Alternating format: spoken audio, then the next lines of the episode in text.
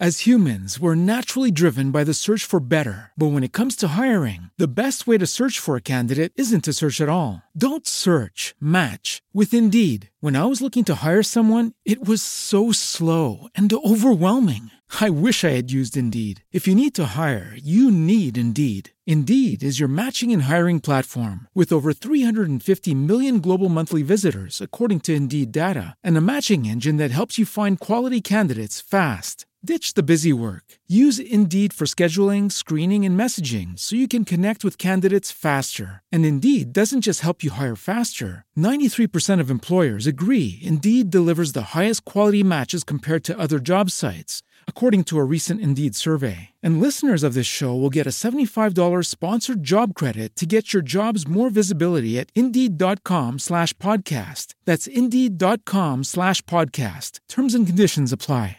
Judy was boring. Hello. Then Judy discovered ChumbaCasino.com. It's my little escape. Now Judy's the life of the party. Oh, baby, Mama's bringing home the bacon. Whoa, take it easy, Judy. The Chumba life is for everybody. So go to ChumbaCasino.com and play over 100 casino style games. Join today and play for free for your chance to redeem some serious prizes.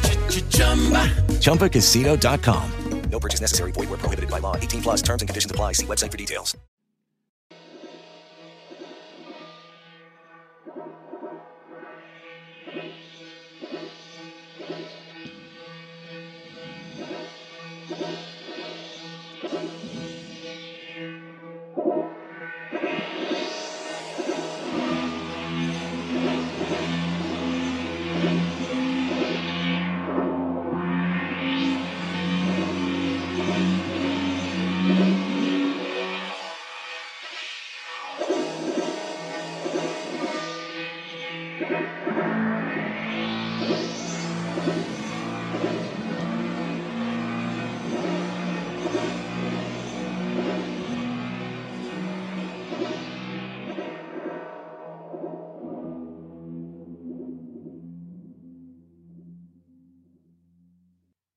Tal? Muy buenas tardes, amigos que están escuchando Vidas Ocultas. Qué bueno que nos están escuchando. A todos nuestros occulters. Me dijeron, ¿verdad? No, bienvenidos a Vidas Ocultas. Podcast en donde se contarán de vez en cuando historias contadas. No es redundante, pero historias contadas. Por Ingrid Palomares y por Axel González.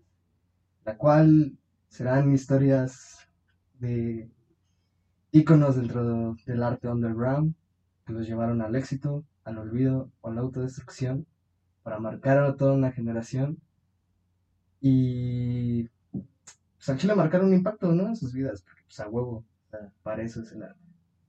Y como ya lo mencioné en el intro, y como digo muchas veces, y eh, está aquí conmigo Ingrid, ¿cómo estás? Hola, bien, dentro de lo que cabe. Y ahora sí que hace unos minutos, pues, tuve un, ¿cómo se dice? Altercado. Una riña, una discusión de ventana a casa con unos albañiles porque estaban aventando piedras hacia mi casa y entonces pues hacían ruido para grabar este pedo. Obviamente salí bien emputado a gritarles como buen caballero que soy de, oye hijo de tu puta madre, le puedes dejar de aventar las pinches piedras que están cayendo en mi puta casa, cabrón. No es mi culpa que tú no hayas tenido la comodidad de estar grabando un podcast para estar trabajando a las putas 3 de la tarde cuando tuviste toda la mañana durante que no estábamos grabando el podcast para hacer tus mamadas. Algo así. Entonces, entiendo, entiendo. Entiendo ese pequeño contexto. Sí. Pero bueno, dentro de todo eso, ¿tú cómo te sientes? ¿Cómo ido tu día? Bien, sí, eh, muy, bastante relax. Eh, de ayer estuvo bastante chido. La pasé en con mi novia, o sea, contigo. Entonces estuvo bastante chido. Fue más de lo que esperaba. Pero en fin. ¿Qué? Por tus palabras. no, gracias a ti por acompañarme. En, en toda esta odisea antes de que los pinches albañiles arruinaran el momento. Pero bueno, no tanto como yo. Pero, pero bueno, ¿qué, ¿qué artista vas a contar el día de hoy? Ah, Pues el día de hoy te quiero contar la obra y un poco de la vida de un fotógrafo. Y pues este fotógrafo, tú sí lo conoces, no, bueno, no lo conoces, conoces tal vez una obra de él, Ok, un disco de una canción. De una canción, no de nada. ¿puedo saber cuál es el álbum? ¿Quieres saber? Pues sí, Ahora sí, el artista que te quiero pues, mencionar, como te digo, es un fotógrafo. Y este fotógrafo, eh, pues una de sus obras sale en un álbum que, pues, en Chile no te voy a poder decir ahorita. porque está cargando. Bueno, obviamente, como no nos están escuchando, pues Ingrid está poniendo desde su dispositivo móvil la canción en Spotify. Eh, También pueden escuchar este podcast, obviamente, si no, ¿dónde más lo estarían escuchando, ¿no? Este, Pero sí. Sí, sí, sí. pero, pero, ¿qué- o sea, ¿qué tal si alguien lo escuchó y dijo, no mames, ¿qué es ese sonido? O sea, viene, pusieron una película, ya no son albañiles, ahora fue una película. Ahora fui yo. bueno, no te la puedo mostrar ahorita, pero solo te daré una pista. Sale en una de tus soundtracks. Playlist playlist. para un soundtrack. Ah, ok. ok. Sí, ahí lo pueden checar. Me buscan y. Bueno, no sé si dije mi nombre en el intro, pero ahí me gusta. ahí mejor investiguen. Dense la tarea de investigar.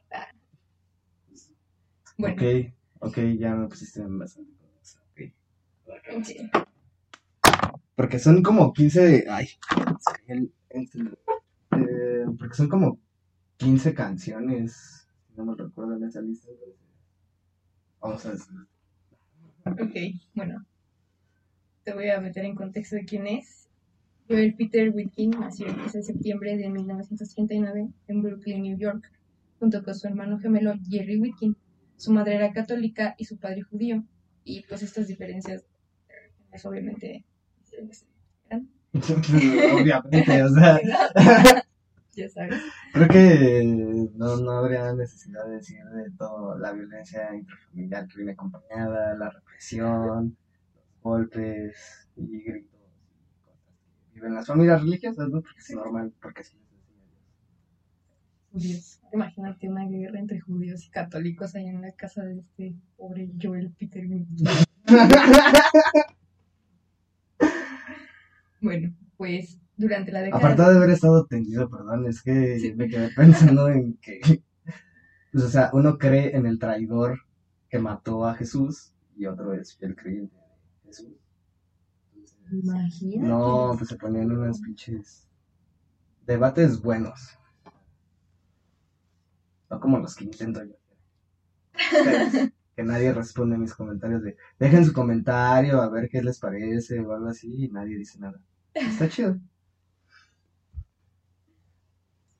Sí, no, no comenten. No sean así. bueno, durante la década de. Está- no, está chido, aún así seguimos monetizando. De No, no es todas maneras, No, no es cierto, no se gana nada. ayúdenme. Eh, me quiero escapar de aquí. No es un mensaje. Ah, no, esto es un mensaje importante. ya regresamos del corte. Ah, ya, perdóname. Bueno, durante la década de 1950, Joel compró su primera cámara. ¿Cámara, eh? Su nueva cámara, su new cámara. ¿Ves? Hace rato ya te estaba diciendo que eras mamona. Y otra vez puedo comprobar. No sé, mamona, solo lo leí mal, lo lamento. No, o sea. Pero sí sé que sonó muy, muy wa- wixican, ¿sabes? O sea, Ni siquiera sé pronunciar wixican. ¿Crees que voy a hacer Él compró su primera cámara cuando tenía 17 años y él, pues, aprendió solito a utilizarla. Y la primera foto que, pues, él hizo con una cámara fue de un rabino que decía que hablaba con Dios. Después de eso, su hermano, Jerry, A ver, ¿cómo? O sea, una cámara donde veía un rabino que hablaba con Dios. no, a ver. ¿cómo está eso? Sea, No, el chiste es que aquí, este, con su primera cámara, la primera foto que hizo fue de un rabino que decía que hablaba con Dios. Ah, ok. Ah, no, perdón, es que ya había entendido. Es que uno aterriza del trip. Nunca. Es que siempre andamos en el trip. Ese silencio fue yo afirmando felizmente. Bueno, después de eso, su hermano Jerry le pedía que fuera a hacer fotos a los freak shows. Y pues ahí en Coney Island había uno y pues él tomar fotos de los freaks que estaban ahí. Mm. Y esos, esas fotos las utilizaba su hermano para hacer pinturas, porque su hermano es pintor. Joel eh, se fue a la guerra de, de Vietnam a fotografiar, literalmente él hacía como fotógrafo. Y él solía fotografiar a los soldados que murieron durante los programas de entrenamiento o los soldados que se habían suicidado. Me imagino como un pedo de Full Metal Jacket, ¿sabes? ¿Es este güey? No, Ah. me lo imaginé. Ah, yo dije, no mames. No, no, no. Güey, está en todos lados. y No, está en el álbum. Está en eh, su foto en el álbum de, de una banda. Este güey actuó en Full Metal Jacket. No, no, no. Más bien que su trabajo se me hace similar a lo que por Metal Jacket. Era un soldado, para la guerra y fotografía. Este güey hizo lo mismo. Es Joel Peter. Y bueno, el chiste aquí es que después de estar en la guerra y ese pedo y fotografiar ahí, se puso a trabajar, se salió de la guerra y se puso a trabajar literalmente como restaurantes, atendía como mesero. Eh, como fotógrafo, ¿no? No, pues de hecho en una entrevista que vi en un documental, él menciona, dice, que pues no tiene nada de sentido y no va a haber nada de fotografía en pues estar atendiendo pues las mesas en un restaurante o ese pedo, pero pues él le tocó pues es fotógrafo, ¿no? Sí, no como que pueda vivir de sus fotos. Como ustedes pueden, los que hagan, los que escuchen esto pueden vivir de su arte. No. Nada, es cierto, sí. No, realmente no pueden. bueno, si, si están en un país tercermundista no pueden. Exacto, huyan de aquí. Bueno, mm, poco a poco pues fue subiendo como de rango en los lugares donde trabajaba como mesero. Luego era gerente y eso. ¿no? Y en 1967 pues decidió trabajar como fotógrafo, ahora sí, de freelance, o sea, como que decía, voy a fotografiar, les Voy a fotografiar para mí. literalmente algo así. Pero pues para como, como, digamos, corporaciones, porque aquí trabajó, bueno, como que se asoció con una, cor- una corporación, corporación, ¿no? que se llamaba City Walls.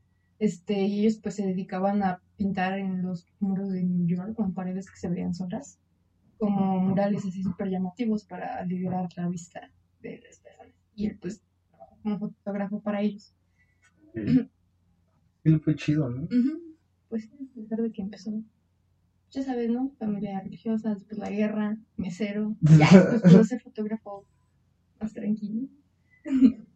Bueno, respecto a sus estudios, él ejerció este, escultura en una universidad llamada Cooper School of Fine Arts de Brooklyn, donde consiguió su título en 1974. Después de que mm, la Universidad de Columbia le, dio, le diera una beca, pues él terminó sus estudios en Nuevo México, en Alburquerque. Alburquerque. Ay, lo. Anda. Ah, Alburquerque. ah, No sé cómo se diga. no, la, la verdad es que yo tampoco. Lo he escuchado en Breaking Bad, pero Sí. no me acuerdo cómo chingados se pronuncia. es lo malo de concentrarte luego en los subtítulos, ¿no? Exacto. Y no la pronunciación. Exacto. Bueno. Y ya con este pequeño contexto sobre, pues, cómo es que se formó hacia la fotografía, este güey, eh, pues ahora sí ya me voy a adentrar a, a su trabajo y el por qué elegía este fotógrafo.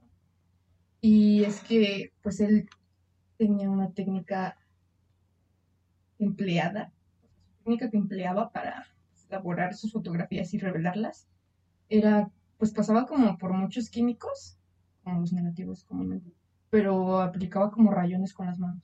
O sea, en, en los químicos como que aplicaba rayones con objetos para que se como la textura, como, digamos, un glitch manual, ¿no? Exacto. Un glitch que ahora lo puedes conseguir en cualquier aplicación de filtros que descargues. Incluso en, En tu Instagram. plataforma. Ah, sí, también en Instagram, ¿no? Los filtros de, de Instagram. Sí, si están pensando en ser fotógrafos y editar chidos, pues chile. Metan sus manos en aquí. Bueno, los temas que él abarca en sus fotos son cadáveres, la muerte, transexuales, enanos, hermafroditas, personas deformes y por lo general sus fotografías se basan en metáforas sobre la vida y la muerte. Es ahí- bastante amplio su, su contenido, ¿no? Sí, y sus... No, sí, es que sus obras están muy locas. Ya cuando te la enseñe vas a, vas a agarrar el pedo de, que- de qué álbum me estoy refiriendo. Joel se inspiró en antiguas obras de arte, recreaciones de pinturas famosas, paisajes bíblicos, perdón, y además en varios eventos de su entorno familiar y pues, que le habían pasado en su vida. en una entrevista de este documental que te menciono, que se llama Joel Peter Wilkin, An Objective Eye, y está dirigido por Thomas A. Marino.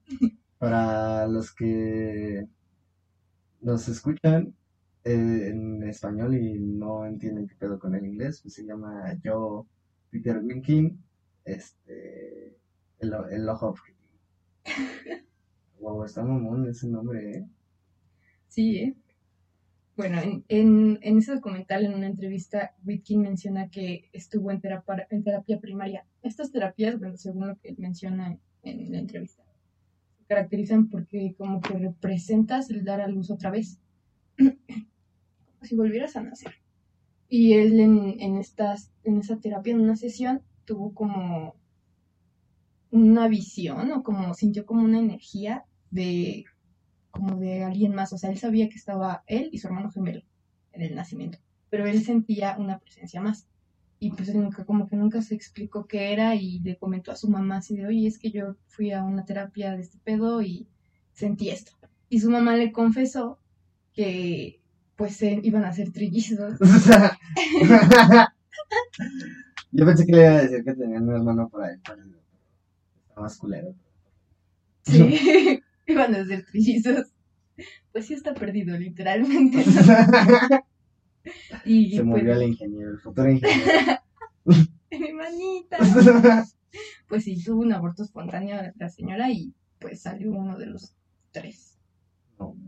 Ujú, Entonces, pues él como que le agarró más sentido a esa visión, ¿no? Tuvo, a ese sentimiento que tuvo. Y voy a citar algo que dijo. En cierto sentido, fue un vínculo muy importante conmigo, porque experimenté la muerte antes de vivir la vida y de una manera que pudo ser traumatizante. Pero ¿quién puede decir quién está traumatizado? Quiero decir, estoy muy feliz de haber nacido. Tal vez hubiera sido más feliz siendo el que fue abortado, no lo sé. Ok, este güey sí entró al umbral. Al umbral, a la matriz. Exacto. Regresó a la tranquilidad, donde ni siquiera existe el yo. Exacto.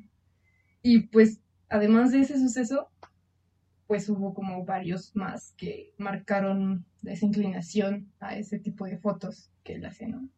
Y uno de esos fue que él siempre cuenta que cuando era pequeño, eh, una vez iba a ir a la iglesia con su mamá y hubo pues un accidente automovilístico y en este accidente una niña pues desafortunadamente salió decapitada y pues él vio Como un hereditario. Exacto. y pues él vio la cabeza de la niña. O sea, él vio todo el choque con su mamá. Igual cuando se le estaban comiendo las hormigas. Y con la, con, con la lengua salida.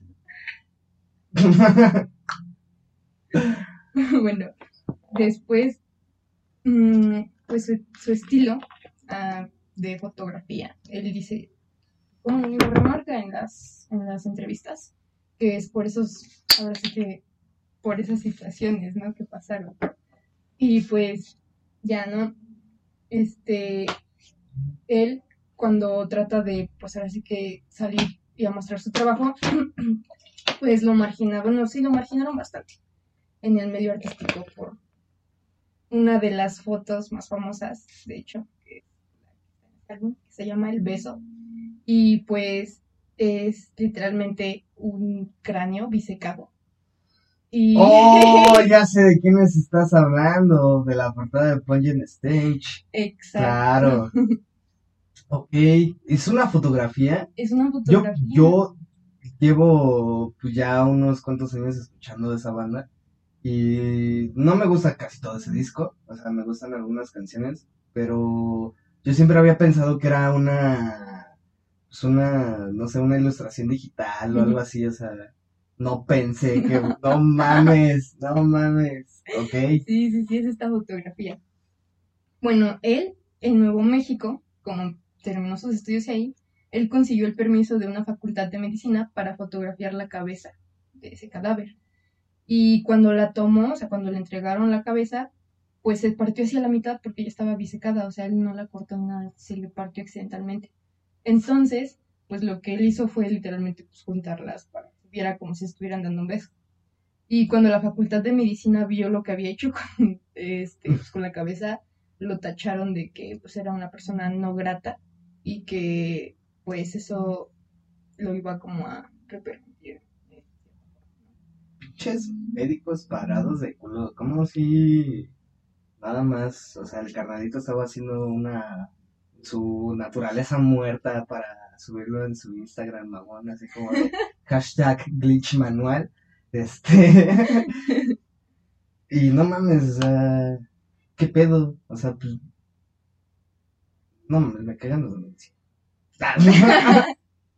Sí, la verdad sí. Eso que le hicieron. No sirven de nada, sirven más los horóscopos que ir al doctor Simi de 20 pesos. Y es y es más, los horóscopos los ves gratis en internet.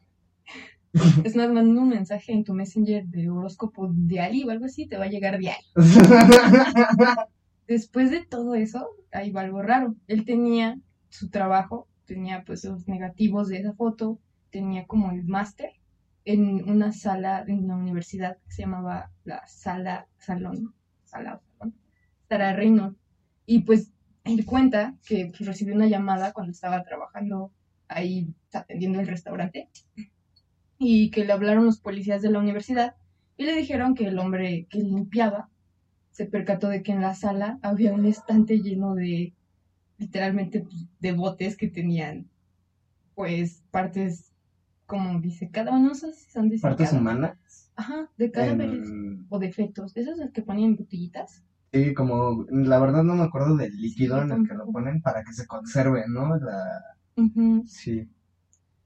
Entonces, le retiraron el material que tenía de su foto, o sea, el material pues, del máster, digámoslo así, junto con sus botellas y el pedo, y no se lo querían regresar, No mames. porque pues le habían preguntado que cómo es que él tenía acceso a tener pues partes de cadáveres y cómo es que pues, se consiguió todo este pedo, ¿no? Y entonces se vio involucrado el doctor que le prestó el material y le dijeron que pues literalmente por su culpa lo iban a correr. Y lo que tuvo que hacer fue darles los negativos de la foto original a esos güeyes para que se la llevaran. Y él solo se No quedó con una. Pues literal es como una foto muy, muy, muy chiquita, ¿no? Ni siquiera es como el máster como él quisiera, pues tenerlo en grande. Es un cuadro muy chiquito, como que se quedó. Sí, pues al menos logró salvar la imagen. O sea, igual y no de la misma calidad en la que había pensado. Pues es que no es como que te esperes que te quiten todas tus cosas mientras pues, tú estás echando el monchis en la cafetería y es así como de, ah, no, es que pedo, o sea, yo nada más vine a fotografiar, yo nada más vine a tomar una foto para el hashtag. Hashtag cadáveres. Hashtag cadáveres besándose. Pues después de todo ese pedo que hubo, eh, tuvo que buscar más formas de poder tener acceso a cadáveres, literalmente. Y pues esa búsqueda lo trajo aquí al bello México, a la Ciudad de México. Ok. En búsqueda de, en búsqueda de cadáveres. sí, Ah, pues se las puede encontrar en cualquier alcaldía, en cualquier también parte en el área metropolitana, dice Chávez. No, ya está bien relax todo, ¿eh? Bueno, sí, hasta yo vi al gobernador del Estado de México en un video diciendo que ya pueden ir a los cines. y- uy, yo no soy de ese estado de México. De. No, yo soy el del Estado de México enamorado de la güerita de la serie.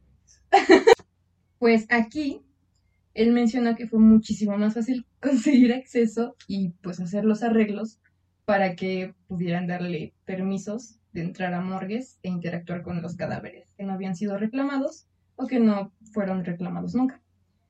Y pues con esta posibilidad pudo recolectar muchas cosas para hacer muchas. Hay demasiadas muertes en México.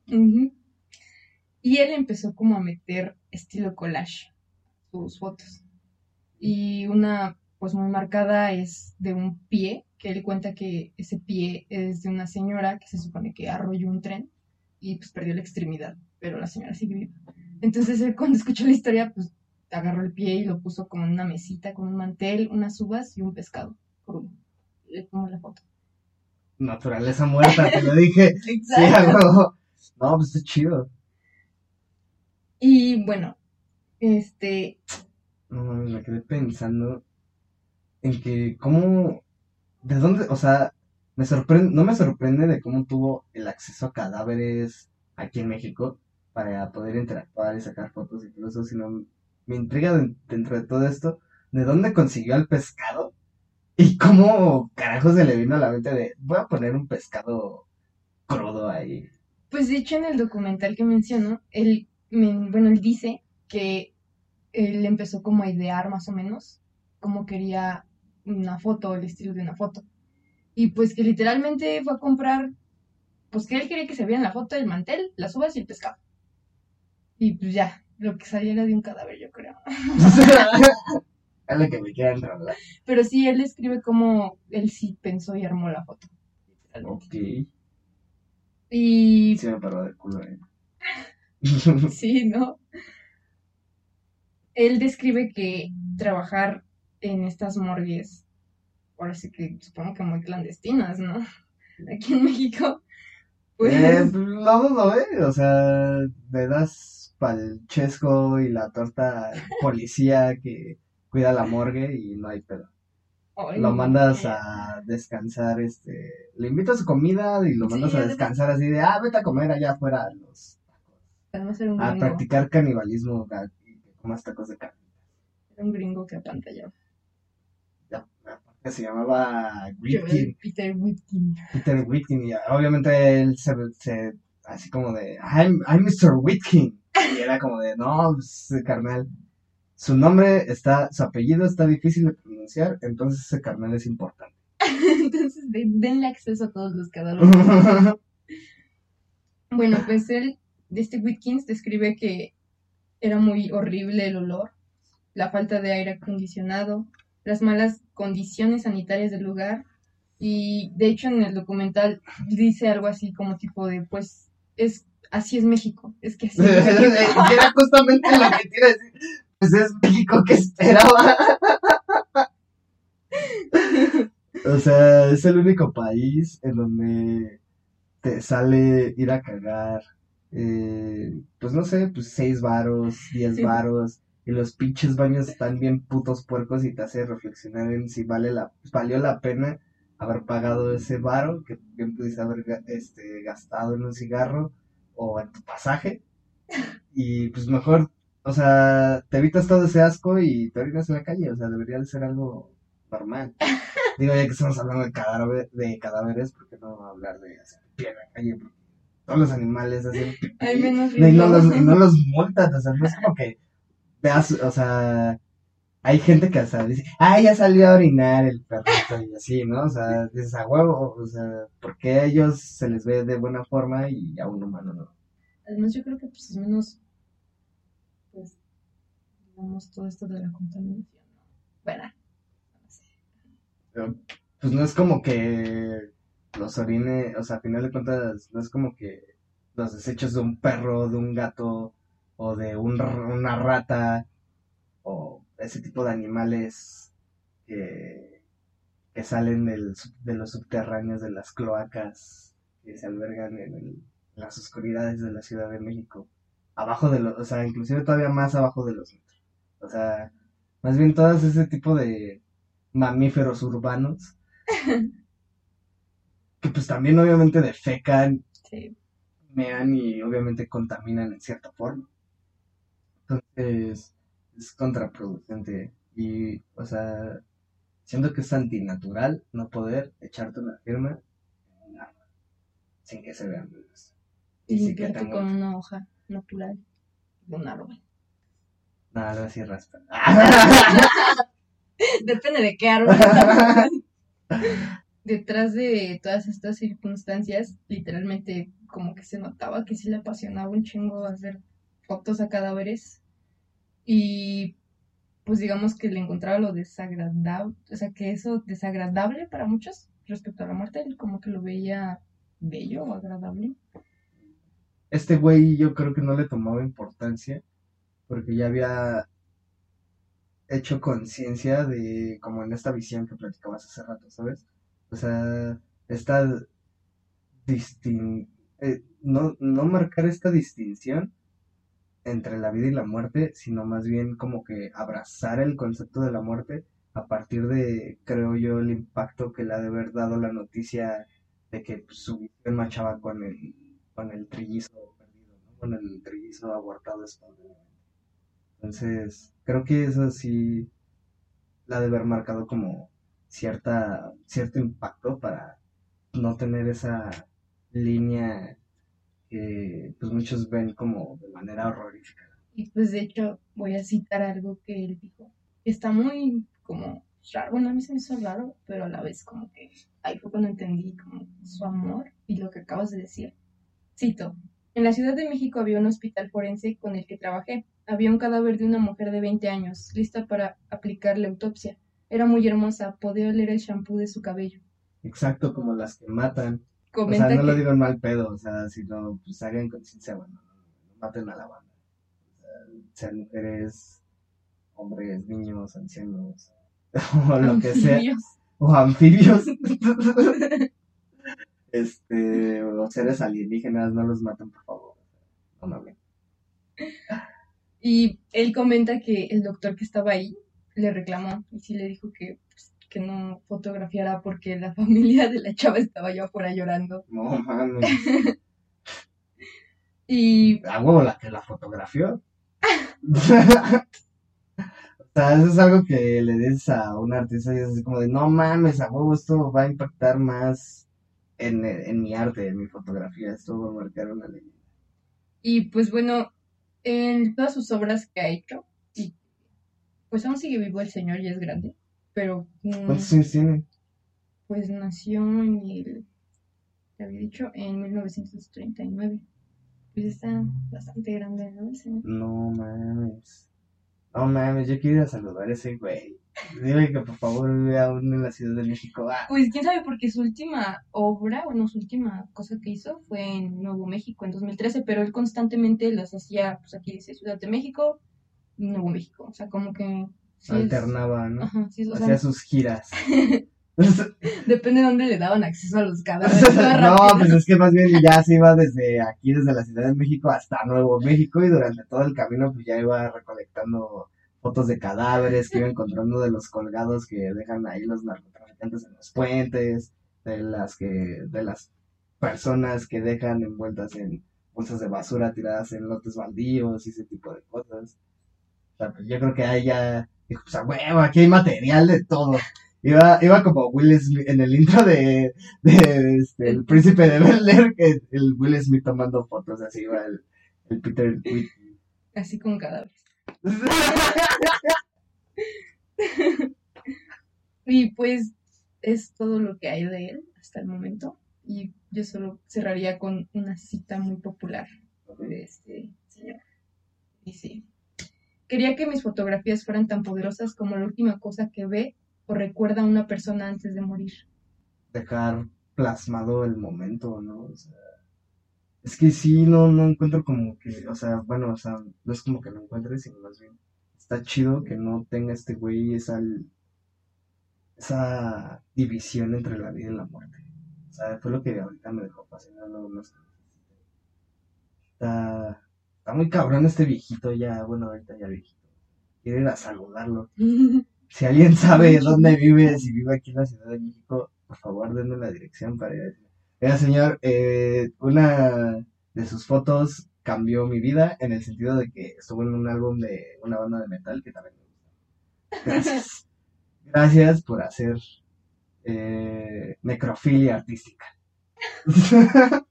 ¿Algo más que quieras agregar? No, no, no, más bien me quedé impactado, o sea, sí ha hecho pues, bastante trabajo, pues digamos, duro, en el sentido de que pues, al menos yo no consideraría que para mí eh, sería fácil fotografiar a un muerto, ¿sabes? O sea, a pesar de que igual y no sabes el contexto, ¿no? De, o sea, llegué como ese güey de que llegó, llegaba a la morgue y a ver qué cuerpos le prestaban, ¿no?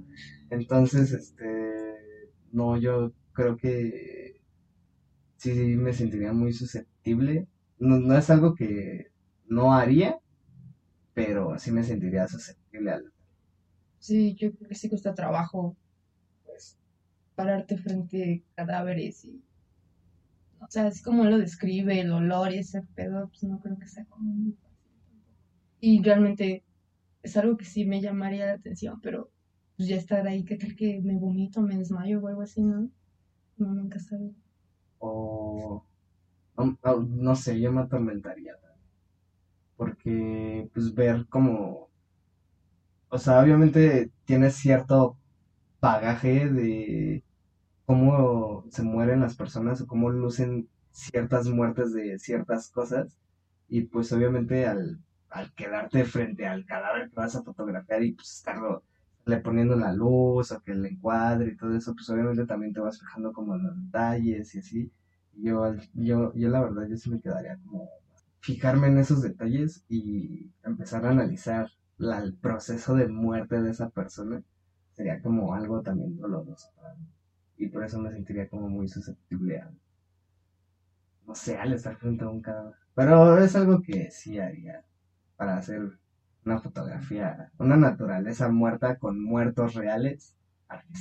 Sí, la verdad es que también me llama la atención, pero pues, como tú dices, quién sabe qué piensa mi cerebro el muerto, ¿no? O sea, yo supongo que él tenía muy separado como, pues, el cómo ve la sociedad a la muerte, ¿sabes? Dices. Entonces, es, pues eso ya es gane, ¿no? No cualquiera como que puede separar así tan fácil. Bueno, pero es que este güey ya tenía como una conexión desde el umbral, desde la matriz, desde todo, desde donde se crea la concepción de la existencia. Con el gas interrumpiendo de repente y si escuchan este corte abrupto hacia este vestido, pues así son las cosas. Así se graba en la Ciudad de México, como ya lo dijo Peter Winkin, así es en la Ciudad de México. Gracias por estar escuchándonos. eh, ya, eh, pueden ver más cosas como fotos de los temas que estamos hablando en Facebook y en Instagram como ambas arroba podcast oculto. Bueno, en Facebook nada más le ponen diagonal y podcast oculto. Es lo mismo. Lo mismo pero sin arroba, más con una diagonal. y pues ya lo pueden escuchar en todas las plataformas.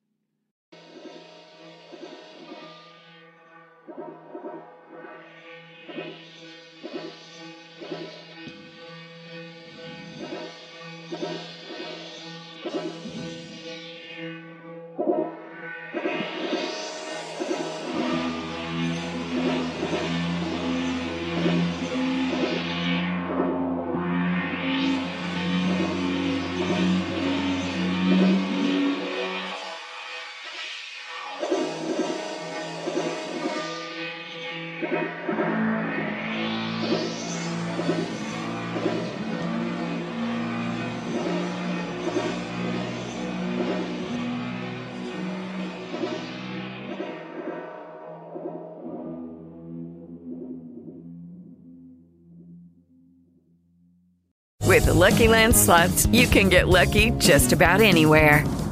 This is your captain speaking. Uh, we've got clear runway and the weather's fine, but we're just going to circle up here a while and uh, get lucky. No, no, nothing like that. It's just these cash prizes add up quick. So I suggest you sit back, keep your tray table upright, and start getting lucky. Play for free at LuckyLandSlots.com. Are you feeling lucky? No purchase necessary. Void where prohibited by law. 18 plus terms and conditions apply. See website for details.